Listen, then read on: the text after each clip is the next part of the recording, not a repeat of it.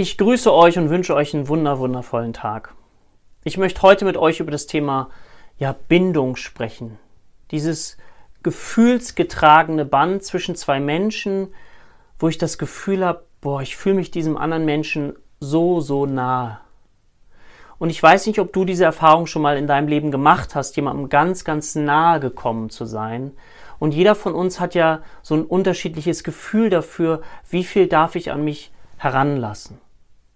Und da sind wir schon bei so einem zentralen Punkt, wie ich finde, bei der Bindung ist, auf der einen Seite ist es das Schönste, was wir uns schenken können, das Gefühl von Vertrauen, das Gefühl von Verbindung, von diesem Gefühl, dass wir einander nicht mehr beurteilen, dass wir, ja, wie gesagt, ganz verbunden mit dem anderen sind.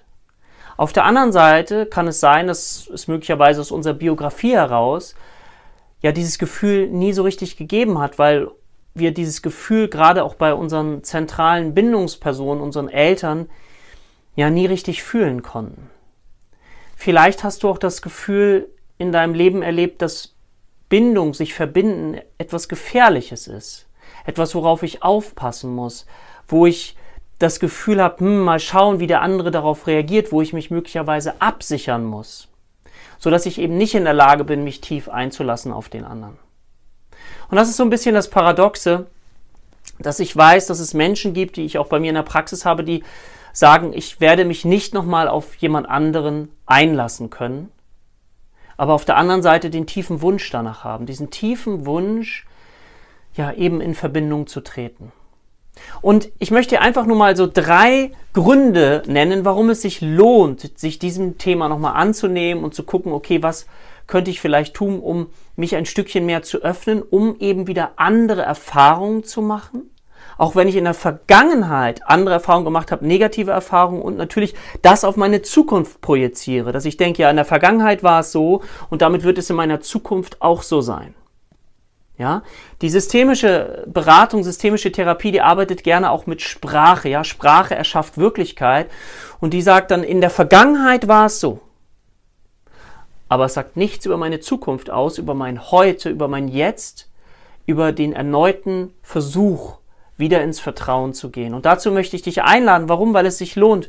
Es lohnt sich aus drei Gründen, wie ich gerade gesagt habe. Und ich werde jetzt mal rein wissenschaftlich, hirnphysiologisch für all diejenigen, die auch sagen, ja, ich möchte gern wissen, warum. Ja, ich möchte schon gern wissen, warum. Weil es werden drei Hormone ausgestoßen, wenn wir uns miteinander verbinden, wenn wir uns gegenseitig loben, wenn wir uns auch anerkennen auf eine ganz ehrliche Art und Weise und wir spüren das ja, ob jemand das aus Fake macht oder ob jemand das wirklich ehrlich meint. Das erste Hormon, was du möglicherweise kennst, ist das Dopamin, was ausgeschüttet wird. Dopamin ist dieses Glücksgefühl, dieser Glücksbotenstoff, der mir das Gefühl gibt, wenn ich zum Beispiel mal eine Sache erledigt habe, auch im Job, eine Arbeit oder wie auch immer, und ich bin danach fertig und ich habe das Gefühl, oh, cool, das habe ich echt gut gemacht und du bist motiviert für weitere Aufgaben, dann ist das das Dopamin. Ja, das ist ein aktivierendes Hormon, was du auch möglicherweise erlebst, wenn du sehr viel am Laufen, am Joggen bist, dann kennt man ja auch dieses Runners High, also dieses Glücksgefühl, während man läuft, das ist Dopamin. Ja, ein wichtiges Hormon für uns, was uns motiviert, eben weiterzumachen. Das war Nummer eins. Das zweite Hormon, das wird jetzt schon ein bisschen schwieriger. Das sind endogene Opioide, die ausgeschüttet werden. Endogene Opioide. Wow, das klingt doch schon mal sehr, sehr schwierig. Was sind das? Das sind schmerzlindernde Substanzen in unserem Gehirn, die ausgestoßen werden. Wir wissen nämlich aus einer Reihe von Forschung, dass Menschen, die sich einsam fühlen, die sich nicht verbunden fühlen mit anderen Menschen oder auch mit Arbeitskollegen, mit Freunden oder Ehepartner oder wie auch immer, überproportional stärkere Schmerzempfindungen haben. Umgekehrt kann man sagen, Menschen, die gut einreguliert sind in einen Freundeskreis, in einen tollen Kollegenkreis, haben überproportional weniger Schmerzsymptome, sind auch weniger krank. Das heißt, wir wissen heute, dass Einsamkeit wirklich auch im Gehirn wehtut. Ja? Und das dritte Hormon ist das Oxytocin. Ich hoffe, das kennt ihr alle. Das Oxytocin, das ist ein Bindungshormon. Das ist dieses Bindungshormon, was alle Frauen erleben, wenn auch mal das Baby sozusagen rausgepresst wird. Und ihr kennt dieses Gefühl, wenn ihr das Baby da liegt und ihr sagt, boah, das ist das schönste Wesen, was die Welt je gesehen hat. Und jemand anderes könnte daneben stehen und sagen, kann man so sehen? Muss man nicht so sehen. Ja? Ich selbst habe äh, Babyfotos gesehen von meinem Sohn und die fand ich in der Erstellung wunderschön. Wunder, wunderschön. Und wenn ich mir die heute angucke, denke ich, hm, könnte man auch anders sehen. Und daran seht ihr, dass da natürlich auch eine Reihe von Hormonen mit dabei sind. Ich versuche das ja ein bisschen auch humorvoll zu betrachten und ich hoffe, ihr könnt das auch so sehen, auch wenn ihr, wie gesagt, auf eure eigenen Kinder guckt oder auch auf euch selber. Und das sind drei, drei wichtige Hormone und nicht umsonst gibt es heutzutage, ich weiß nicht, ob ihr das wisst, aber es hat in Freiburg angefangen, mittlerweile auch im Norden Deutschlands. Es gibt mittlerweile sogenannte Kuschelpartys. Jetzt werden einige von euch denken, wow, was ist das denn? Eine Kuschelparty. Das klingt komisch, ja, das klingt richtig, richtig komisch. Und vielleicht denken manche von euch, oh, das geht bestimmt um Sexualität. Nein, darum geht es gar nicht. Es geht darum, dass wir anscheinend in unserer Gesellschaft dieses gefühlsgetragene Band, von dem ich vorhin gesprochen habe, diese Nähe, dieses Gefühl, dieser Körperkontakt oder auch ein Lob, Anerkennung, Wertschätzung, dass uns das immer mehr verloren geht, dass auf der anderen Seite ein riesiges Bedürfnis danach ist, ja wieder in Kontakt zu kommen. Es gibt immer mehr Single-Haushalte, und da fehlt dann häufig etwas. Und vielleicht darf ich euch einladen, heute, wenn ihr jemanden trefft, den ihr wirklich gern habt, vielleicht ein Freund, eine Freundin, sich einfach mal in den Arm zu nehmen.